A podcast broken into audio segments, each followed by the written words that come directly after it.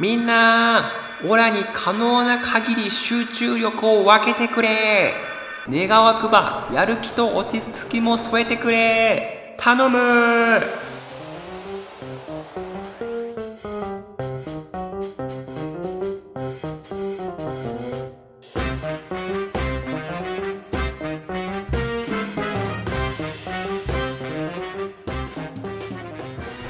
はい。というわけで始まりました。やらかしラジオ。略してやらラジ。初めて言いましたし、めちゃめちゃ言いにくい略語ですよね。はい。冒頭でも思わず叫んでしまいましたが、ね、元気玉のパロディということで、最近ね、集中力が全然続かないんですよね。何事においても集中力が高いに越したことはないですよね。うん、だからこそ集中力を高めるにはって、あの、何するんだろうっていうのを今回ラジオをやるにあたりですね、一応調べてみた方がいいよねっていうことで、あの、インターネットでちょちょっと調べてみました。集中力を高めるにはどうしたらいいという質問に対して結論が書い、結論から先に話していくと、結論。睡眠をよくとり、適度に運動をする。はい、これ説明文ですね。勉強をしていて集中力が途切れた時には睡眠が効果的。仮眠を取ることでリフレッシュできます。仮眠を取る時間は15分が最も効果の高まる時間とされています。つい仮眠を取りすぎてかえって疲れてしまうということがないように注意しましょう。うん。これ聞いた時に皆さんはどう思いましたか？まあ、いろいろなね、テクニックは無限にあると思うんですよ。目に見える範囲に気が散るものが、気が散るものを置かないとか、集中と、まあ、休憩のサイクルをこまめに繰り返すとか、あと、自分に合う難易度のものから始めるとか、まあ、人生三大疑問並みに書店に並ぶテーマだと思うんですよ。でもこれが検索して今トップに来る結論っていうことは、まあ、結局これが根幹なんだなっていうのを感じて、まあ、小手先のね、テクニックもいろいろあるけれども、結局はちゃんと休んで、ちゃんと頭をスッキリにした上で、脳のゴミをきれいにするっていうことができる人が勉強できる人、仕事できる人のっていうことだと考えると、まあね、脳のゴミをきれいにするっていうのは、その見た目で言うと、集中できてる人の机っていうのはきれいにね、整理整頓されてるっていう話なんですけども、まあ確かに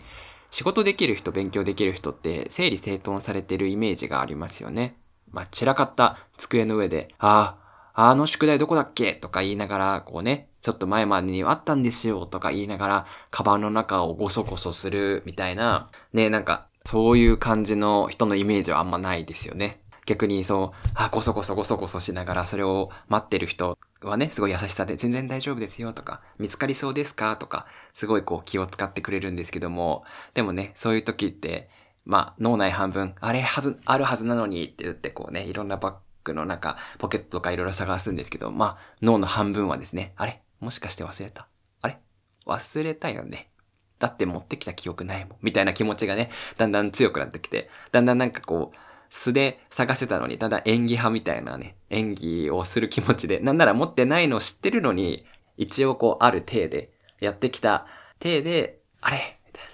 やったんですけどね、みたいな感じでね、演技をしたりしますよね。まあ、小学校の頃とか常習犯いませんでしたか皆さんの周りに。なんかランドセルを必死にゴソゴソゴソゴソね、提出書類を皆さん出してくださいっていう時にこう、一人だけあれ？みたいな感じでゴソゴソする子、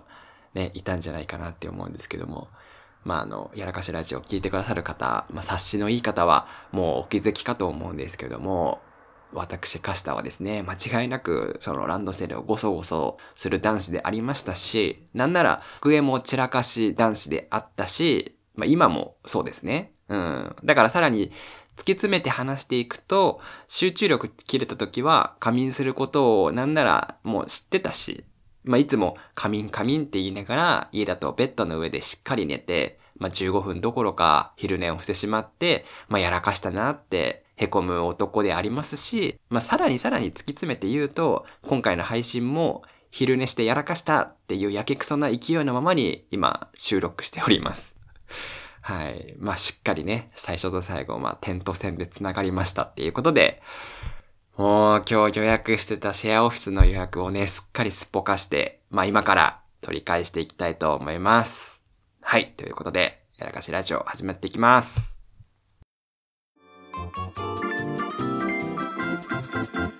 やらかしラジオ。はい、ということで、第6回になります。皆様はいかがお過ごしでしょうか？ね、だんだん最近、夏も先週終わりますよっていう話だったんですけども、今がね、一番一年の中で過ごしやすいんじゃないかっていうぐらい絶妙な過ごしやすい気温でお送りできてますよね。うん。エアコンもね、使わなくても、まあ大丈夫かなぐらいのね、今日になってきた。そんな中ですね、まあ、今回、やらかし社会科見学ということで、このコーナーは今までカシタが経験してこなかった初めての経験を皆様と一緒に振り返ろうというコーナーを今回はお送りしていきます。今回のテーマは美容院でございます。はい。皆さんは髪を切るときお気に入りのお店はありますでしょうか？まあ、お店、お気に入りのお店ないよっていう人の中でも、ホットペッパーとかでね、サイトのお得なクーポンとかを元にですね、毎回新しいお店をこう切り替えていくっていう人もいたりするんですけども、まあ人によっては、まあ1000円カットで切ってるよっていう人もいるし、まあもっとすごい人だとね、自分で切ってるよっていう人もね、今いるかわかんないですけども、まあお恥ずかしい話ですね、あの、かした今回のテーマを設定した上でお話しするんですけども、今まで美容院を通過したことがなくてですね、今まで来てこなかったんですけども、高校まではですね、兄弟が多かったので、母がカットしてくれておりました。だからこそ、ね、高校で、ちょっとね、みんな混ぜてくると、いつも髪どこで切ってるみたいな話になるんですよね。だから、やっぱ別にね、堂々としてればいいんですけどもね、そういう時はやっぱりちょっと気恥ずかしい部分があるので、まあ母が切ってることを隠してですね、まああんまね、こう知ってる体で、あんま決まってないけど、まあよく駅前の前の店でね、切ってるよとか言って、貼ったりかましてね、ブラフをこう出してごまかすんですけども、まあそういう時に限ってですね、やっぱりそういう神様見ておりまして、たまたま話してた友達もそこで切ってたみたいで、え？みたいな。俺もそこだよみたいな。え、そこもしかして、あそこ？俺もそこで切ってるんだよね？みたいな話を、ね、されると、あ、やばいみたいな。やっちまった。なんていうことだっていう感じで、こう、わからんわからんわからんみたいな、多分、その時の顔は引きつってたと思うんですけど、まあそうなんだ、みたいなことを言いながらね、乗り切った学生時代ではありました。うん。なので、まあ外でね、カットするようになったのも大学生になってからでありますし、まあどこで切ったらいいかも何もわかんない。もう本当にどこのお店でカットね、1000円とかよく書いてあるけど何が違うんだとか、あの、くるくるくるくる家、あの、お店の前でね、回ってるあれがあるところなのかないのか、みたいなのもわかんないまま、まあ一人暮らしを始めた時にですね、駅前の近くで切り始めました。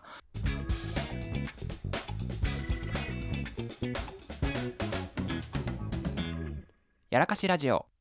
自分が大学生の時に引っ越した駅、最寄り駅がですね、あの、コンビニの数よりあの、美容室、美容院、または1000円カットが多い店で、駅前の自分の家に帰るまでの12分ぐらいのルートにですね、あの、ヘアカットできる店が3店舗ぐらいあったのかな。それぐらいの量あったので、もうな、もうぐるぐるぐるぐる回りながら、ちょっと過ごしてましたね。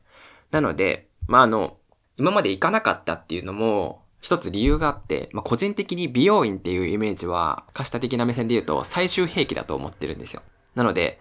一気にイメージを変えたくなった時とか、なんか自分の誰かの結婚式とか、なんかそういうお見合いだったりとか、なんか大きいイベントがある時に、しっかりと自分の身だしなみを整えて、髪も整えて、ガラッと印象を変えて、あ、こいつは本気なんだぞ、みたいな時に行くもんだと思ってました。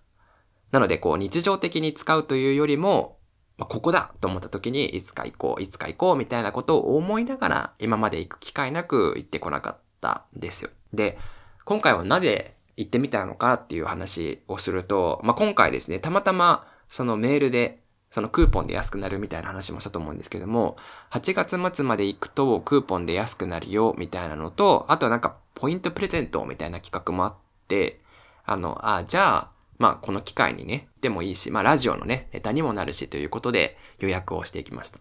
なので予約をする中でも、もうなんか一応書く欄があるじゃないですか。日にちと時間を指定して、で、あとは、どんな髪がいいですかとか、あと、驚いたのは、あの、会話どうしますかみたいなのも選べるようになってて、特にこう話しかけないでほしいというか、少なめにしてほしいとか、あとは話してほしいとか、特にこだわりないみたいなことを書いてあったんですけども、もうここから、え、試されてるみたいな。え、どう、どうなんだろうみたいなことを思ったんですけど、まあ、今回は社会科、社会科勉強ということで、お任せにさせていただいて、当日ですね、行ってまいりました。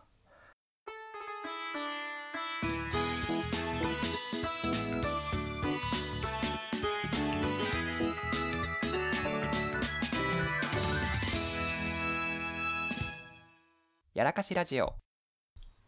当日ですね、行く前も、これは、なんかシャンプーをするって言うじゃないですか、美容院っていうのは。だから、結局髪をセットしていくべきなのか、でも、ちゃんと、まあ、そのままで行ったらいいのかってもわかんなくて、でもやっぱり、美容院に行った時の髪型って結構、美容師さんから見た時のイメージにつながると思うんですよね。こういう髪型をしてる、普段はこういう人なんだっていうのを見せる意味でも、ありのままで言ったらいいのか。いや、でも、ちょっとね、あの、あまりにも何もつけなさすぎるのはどうなのかっていうのを、こう考えながら、どっちだ、どっちだ、みたいな思いがありつつ、まあ一応、軽く髪をセットして、で、まあ、まあ、切る前、切る後なのかはシャンプーわかんないけども、まあ一応、勇気持って入りましたと。で、入店からね、もう何にも知らないカスタですよ。何も調べてないので、もうこのドアを開けるか開けないかでも別世界なわけですよ。なので、どうぞとか言って言われて、座ってお待ちくださいって言われた時にね、どこ座っていいんだとか思いながら、こう座ってね、何しようかな、みたいなのを思いながら、まあ、今回はもうドキュメンタリーみたいな気持ちでね、随時思ったことを非常にこう書きながら進んでいきましたね。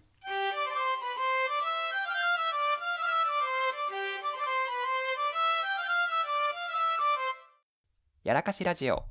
まあ、どうしていいか脳内わかんないままだけども、まあ、見た目はね、あの、ちゃんとした大人なので、ちゃんと座った、こう落ち着いてますよっていう雰囲気をね、醸し出しながら、まあ、座って雑誌でも見ててくださいねって言われた時に、メガネどうぞとか言われて、もう早々にメガネを募集されてね、雑誌が読めないと。めちゃめちゃ、あの、顔を近づけてじゃないと雑誌が読めないんだけども、あの、何も読んでないのもちょっと気まずいから、こう読んでるふりをするのをこうやって見ながらね、周りをこう観察して、あ、女性が着るのか、男性が着るのか、みたいなのをそわそわしながら、まあ、あの、近づいてきて、今回美容師する誰々です、みたいな感じでね、お兄さんが近づいてきてくれて、ああ、よろしくお願いしますって言いながら、まあ、あの、メガネかけてないんでね、顔見えないんですけども、全然。顔わかんないながらも、そんな中で髪型今日どうされますかみたいなことを聞いてくださってですね。一応、その、事前に書いたアンケート用紙の中には、スーツに合う髪型にっていうテーマを持って記入したんですよね。だスーツに合う髪型なんですね、みたいなことで、およし、みたいな。これはいいな、と思って。で、ここからもう、あの、一問一問ですね、一つ一つが、こう、もう試されてるというか、もうどれぐらいのこう、こう紙に対しての知識があるかみたいなのを試せるのかなみたいな質問が続きます。あ、借り上げますか？みたいなこと言われて、おうほうほうほうみたいな。まあこれは知ってるぞと。あ、これはじゃあ借り上げないお願いしますと。じゃあ、ナチュラルにしますか？ブロックにしますか？って言われて、ん？ブロックはギリギリ知ってるぞみたいな。ナチュラル？あ、まあ、ってことはまあ、ブロック以外ということは、みたいな、ナチュラルで、こう、脳内をね、フル回転させながら、まあ、ヘアスタイル本みたいなのをこう持ってきてくださって、まあ、ヘアスタイル本でどういう髪型がいいですかみたいなのをこういろいろ見せてもらうんですけども、まああの前提としてね、こっちはもうアウェーな環境でね、ガチガチにテンパっている中で、見ながらも、ちょっと、ちょメガネかけてないし、見えないし、みたいな。まあ、かといって今更、あ、すいません、メガネがっていうのもちょっと今言えないタイミングになっちゃったので、もうわからんわからん、みたいな。そもそもわからんよ、みたいなことになって、まあ、短めでお任せでっていう風に、まあ、言って、で、美容師さんも、あ、わかりました、っていう感じで言われて、前髪を上げられますか？みたいなこと言われて、これは脳内でこう上げられるのかって、こんな髪型にできるのかみたいなことを思いながら、あ、上げたいです。っていう風に言ったら、美容師さんの方も、あ、前髪ね、上げた方が明るい印象になるのでいいと思います。うん、非常にいいですね。みたいなことを言ってくれて、内心、おー、合ってた合ってた。よかったよかった。みたいなことを思いながら、まあ、髪を切ってもらう最中はね、ずっとこう、まあ、あの、雑誌もね、置いてあるんですけど、雑誌も読めないし、読めないですしね。あの、最初のこう、手をね、どこに置いてもいいかわかんないままね、ずっとこう、鏡の右下を眺めてましたね。中央見てるとね、目が合ってしまうからっていうので 思いながら。はい。まあ、最初に、その美容師さんもね、髪を触らせてください、みたいな。頭の形をこう、知るみたいな感じでね、こう、触ってこう、確かめて、うん、うん、うん、うん、みたいなことを言ってくれるんですけども、まさにね、あ、この感覚知ってる、みたいな。あ、これ今まさに、あの、昔流行ったあの、ゾゾスーツみたいに、あの、髪と頭の形解析されてるみたいな感じで感じてね、あ、わかりましたと。わあ、結構、あれですね、あの、髪の毛、硬い目というか、あの、ものですね、みたいなこと言われて、あ、そうなんですよ。で、カシタの髪型はですね、個人的にすごい癖強だと思っていまして、なぜかというと、両親ですね、両親の髪質が真逆なんですよ。母が直毛ストレート、固め、みたいな。えー、一方、父はですね、柔らかくて細いんですよ。で、まあ、天然パーマタイプ。で、そうして生まれたカシタの髪質はどうなのかっていう話なんですけども、まあ、硬くてストレート。で、毛先はくる、みたいな。もうね、あの、なので、伸びてくると、まあ、ちょっとやそっとじゃ、こう、整わないんですよ。あの、ある一定の時間、その伸びてくると、くるんみたいな、こう、あの言うなれば、ベイビーで有名なね、あの、花輪くんみたいな髪型になっちゃうわけですよ。毛先が。で、それぐらいになってくると、あ、さすがにこう、どうしようもないから、髪切りに行かないといけないな、みたいな感じで髪を切る目安にもなったんですけども、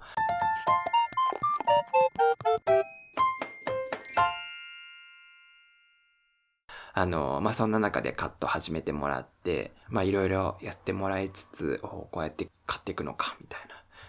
刈られてる感じは、ああ、なんか羊みたいだな、みたいな。羊の毛刈りみたいな気持ちで刈られてるくな、みたいなのを進んでいく中で、まあ、一番今回やってよかったな、みたいな、経験してよかったなって思ったのは、シャンプーですね。シャンプーに革命が起きましたね。これ何かっていうと、こう、このシャンプー革命ってのは日常でですね、これまで生きてきて、かしたこう、シャンプーを人にされたことは、しっかりされたことはあんまりなかったので、日常のシャンプーっていうのは、どれだけジャンキーな自分にとってシャンプーだったのかっていうのを感じてですね、しっかりとこう、いろんなね、マッサージのモードみたいな感じで、こう、シャカシャカされたり、しっかりとこうね、あの、地肌に浸透させたりとかしてる姿を見るとね、さながら車の洗車のようなね、もうイメージでコイーみたいな感じで洗ってくださってるのを見て、地肌の蘇生がね、すごいこう呼吸してるみたいなのをね、肌で感じて、いや、今まで私がしてきたのは、ずっとシャンプーもどきをしてたんだな。シャンプーもどきをずっとやって過ごしてたんだなっていうのを再確認できた経験でした。うん。で、あの、今までその毛先がね、癖強っていう話もしたんですけども、どうすれば癖強なものも直せるかっていうのもね、こうワックスの付け方とかも習いながら、ああ、なるほどっていう風に、いつも今までずっと諦めてた、こうくるんっていう部分も強制できることを知りましたし、あとは、ワックスはね、あの、よくおしゃれな方だとこう毛先を遊ばせてこう、綺麗にこうね、ヘアスタイリングしてる方もいらっしゃると思うんですけども、個人的にはね、ちょっと今まで苦手意識がありました。なので、ちゃんと、あの、カットしてくれた美容師さんのためにもこれからはちゃんとサーバーではね、ちゃんとこう、遊ばせようっていう風に、毛先を遊ばせなきゃいけないなっていうのを感じました。うん。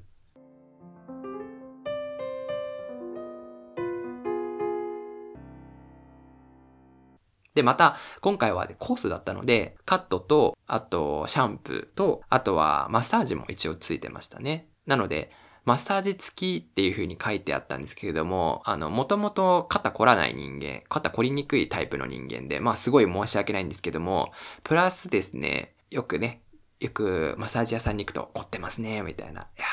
いつもお疲れ様ですね、みたいな。仕事頑張ってますね、みたいな感じで、そういうトークをよく見るんですけどもね、肩凝ってない場合、人間の場合って、あ、この人あの、マッサージありなのに全然凝ってないな、みたいな。なので、あの、美容師さんの方も、まあ、たくさんの人をこう、こうマッサージしてきたと思うんですけども、見た目こうすごい力入れてるように見えて、全然凝ってないから、ね、凝ってませんね、ともなんか言いづらいと思うんですよね。だからその時間だけは、まあ、一言も話されることなく静かにこうマッサージも、あの、賞味5分からね、10分もかかんないくらいで終わりました。そんな中でシャンプーもシャンプーで、ただのシャンプーじゃなくて、なんか炭酸を使ったスカルプシャンプーみたいな感じで、クーポンとかポイント使ってめちゃめちゃ個人的には安くしたので、すごい申し訳ない気持ちになったんですよね。もうあの、あ、ま、もうマッサージなんてまあ申し訳ないですみたいな。あ、炭酸なんて使わなくていいですよ。もう、もう、もう、もうなんなら水でいいです、水でみたいな。もう洗面器バシャバシャする感じでもう大丈夫ですみたいな気持ちでありながら、今回はね、よくやっぱりヘアカット、まあ、1000円カットとかだと1000円ちょっとだと思うんですけども、ちゃんとこう、美容院とかできるものだとね、カットとシャンプーとマッサージ、まああとヘアスタイリングするっていうのもね、含めるとね、まあ、か、まあ、自分の自己料金設定で考えても、カットで2500円、まあ、シャンプーで1500円、マッサージで1000円、ヘアスタイリングで500円みたいなことを考えて、それだけでも4500円ぐらいかかるから、うわ、あ、これはかかるなっていうのを感じましたし、あ、だからこそ、ね、5000円ぐらい美容院かかるけども、美容院ね、皆さん行かれるんだなっていうのを感じましたね。だから、あの、正直もう、ここでお話できないぐらい、めちゃめちゃ安くなったんですよ。だから、あの、まあ、せめてものも、こととしては、あの、レビューに桜かって疑われるほどにちゃんとコメント残そうっていうふうに思いました。はい。はい。ということで、あの、初めてのね、美容院行って、で、平和セットしてもらって、まあね、髪型も一気に変わったということで、心境の変化っていうのがね、大きくありましたね。まあ、何かっていうと、やっぱり、今までのイメージでやった、こう、最終兵器ですね。気持ちをガラッと変えるために行くんだっていう話も冒頭でしたと思うんですけども、まずそういう意味で、こう、自己肯定感がすごい上がりましたね。もう髪型が一気に変わるっていう雰囲気が変わって上がるのもあるし、その、おしゃれなね、いつもこう、髪を切って、いる美容師さんがしっかり時間かけて、あの、30分とかじゃなくて、1時間ぐらいかけて、あの、スタイリングしてくれたっていうのは、プロの人がね、自分の髪のベストを整えてくれたっていうのは、ね、そういう意味で、その人の、こう、太鼓判が押してあるって思うと、やっぱりこう、自信にもね、そういう部分でこう、その人がやってくれたっていう部分での自己肯定感も上がりましたし、すごい良い経験でございました。まあ次回以降ね、またあの、伸びてきてからちょっとヘアセットを頑張ってみて、まあこれが続くのか否かっていうのはね、今わからないんですけれども、やってみて、さらにこう周りからの印象を含めた上でもう一回リベンジするか、または違うところに行ってみるかっていうのをね、楽しんでいきたいなというふうに思いました。あのー、すみません。このメニューの今日のやらかしって何ですか？ええ、ええ、ええ。なるほど、そういうことなんですね。ああ、わかりました。じゃあ、このやらかしをダブルでスモールにして還元濃縮した原液をグランドでテイクアウトお願いします。完璧です。やらかしラジオ。まあ、プロっていうお話が出たんですけども、まあ、やらかしラジオを始めてですね、他のポッドキャスターさんのラジオっていうのも、勉強として聞いていくようにね、日常の中で聞こうと思って聞くようにしてるんですけども、まあ、一応聞くようになって一応半年ぐらい経ちまして、まあ、一言申したいことがあるんですけど、物申したいことがあるんですけども、いいですかねこの場を借りて一言いきます。皆さん、おしゃれで落ち着きがすごいんじゃ。はい。もうこれにつきますよ、本当に。まずね、本当に感じたのはね、声のトーンだったりとか、語りかけとか、会話の間とかが、もうしっかり大人なんですよね。まあ言うなれば、無印良品のようなね、こう素材本来の旨味が出てるみたいなのを売りにしてる、こう自然派系な感じでね、こうやっぱり編集とかは一応するんですけども、まあその会話のテンポみたいなものもね、本当にこう誰かと話してるようなテンポでね、どうですか？みたいな感じで語りかけたりとか、私はこうしてます、みたいなことをね、入れたりとか、変にこう BGM をね、いっぱい入れないで、本当にもうナチュラルな音をね、活かしていきながら話してたりとかすると、まあ、これが貫禄か、ポッドキャストをやっていくと、こんな感じで話せるようになっていくのかっていうのを感じながらも、まあね、まあ皆さん聞いてくださる方、やらかしラジオをそれに比較してどうなんだというと、まあやらかしラジオのカシタのラジオは一言で言うと、まあ、あっちが無印良品のようなね、素材本来の旨味で言えれば、まあ、うちは、まあ、ジャンキーな駄菓子みたいなラジオだなっていうのをつくつく感じましたね。慌ただしく部屋の中でね、駆け巡るような、あ、これはどうですか？あ、これもやりました、これもやりました、みたいなのを、こう、止めどなく話す、忙しいポッドキャストですよね。まあネタもね、あの昔スーパーとかでね、よく売ってた、どこのね、国かわからない原産国のクッキーみたいなね、よくわからない統一性のない話をアソートのようにね、パック詰めして売ってるみたいなね。まあ、そんなイメージ、そんな感じのラジオになってるなっていうのをね、自分で感じましたし。まあそれを話しながら自分も思ったんですけども、まあそれもそのはず、カシタの幼少期ですね、母がよく近くのスーパーでお菓子を買ってきてくれるんですけども、クッキーも、あの、よくは日本のね、ブルボンとかのクッキーじゃなくて、母がよく買ってきてくれたのが、そのよくわからない原産国のクッキーをよく食べてたイメージがあって、缶に入ったね、原産国裏見てみると、おなんだこれどこの国のクッキーなんだろうみたいなね、原産国エジプトとか、エルサルバトルとか、インドネシアとか書いてあって、毎回、まあ、異様に安い缶に入っていて、まあ、でもいろんな味があって、まあ、満足感は高い。まあ、味は美味しいんだけど、あの、どこの国、毎回こうね、どこの国のクッキー食ってんだ？みたいな。でも逆を言えば、それがこう日本のクッキーにはないこう荒い感じのね、海外感溢れる感じのクッキーがあって、たまにね、食べたいなっていう風に感じたりね、しますね。なんかすごいあたしんちとかにありそうな話ですよね。でもまあ、あのー、ジャンキーでね、どこの国から持ってきたかわかんない雑な味付けのラジオだと思うんですけどもね、まあ続けていく中で無償にまた聞きたくなる、たまに聞きたくなるラジオみたいなのもね、目指していけたらいいですよね。まあそれこそがよくある地元の老舗のメーカー、愛されてなみたいなね、顧客を獲得できるようなやらかしラジオでいたいなっていうのを見つけていきたいなっていうふうの思いました、今回。はい。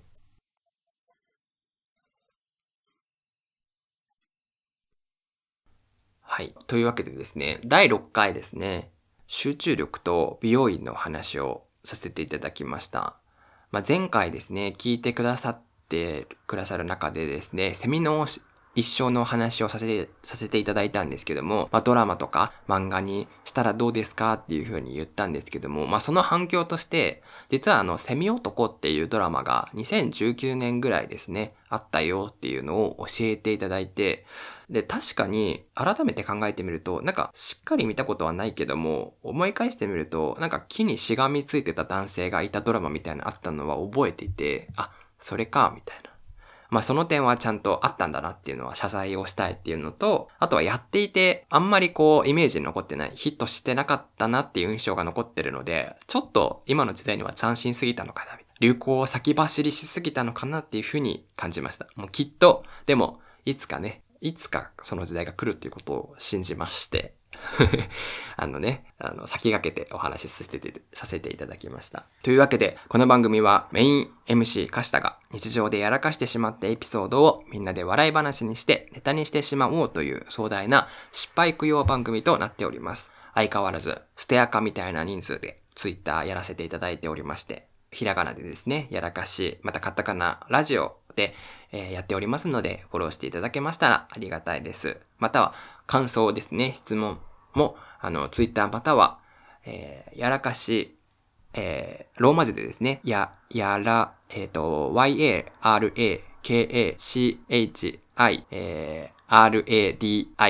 アットマーク gmail.com。めちゃめちゃ長いですね、これ。やらかしラジオって書いてるんですけども、これ初期設定した時にもっと、なんか、短縮してやればよかったんだなっていうのを思いながら、絶対メール言うのやりにくいなっていうふうに思ったので、まあ、あのね、その、ツイッターだったりとかでつぶやいていただけたら、あの、すぐ反応させていただきたいなということを思います。はい。毎週、一応水曜配信を目指して頑張っております。先週はですね、木曜日にさらっと出したんですけど、あんま、あの、遅いよとかあんま言われなかったので、あ、バレなかった。あ、もしくはギリギリセーフっていう気持ちで過ごさせていただきました。まあ、毎週ですね、水曜日、疲れが溜まりやすい曜日ではありますけれども、また新たな一週間ですね。元気に、また疲れている方は70%ぐらいの気持ちでね、あの、土日迎えられるように過ごしていきましょう。今回もですね、聞いていただきましてありがとうございました。また、聞いていただけたらありがたいです。ここまでのお相手は、やらかしラジオカシタがお送りいたしました。それでは皆さん、いってらっしゃい。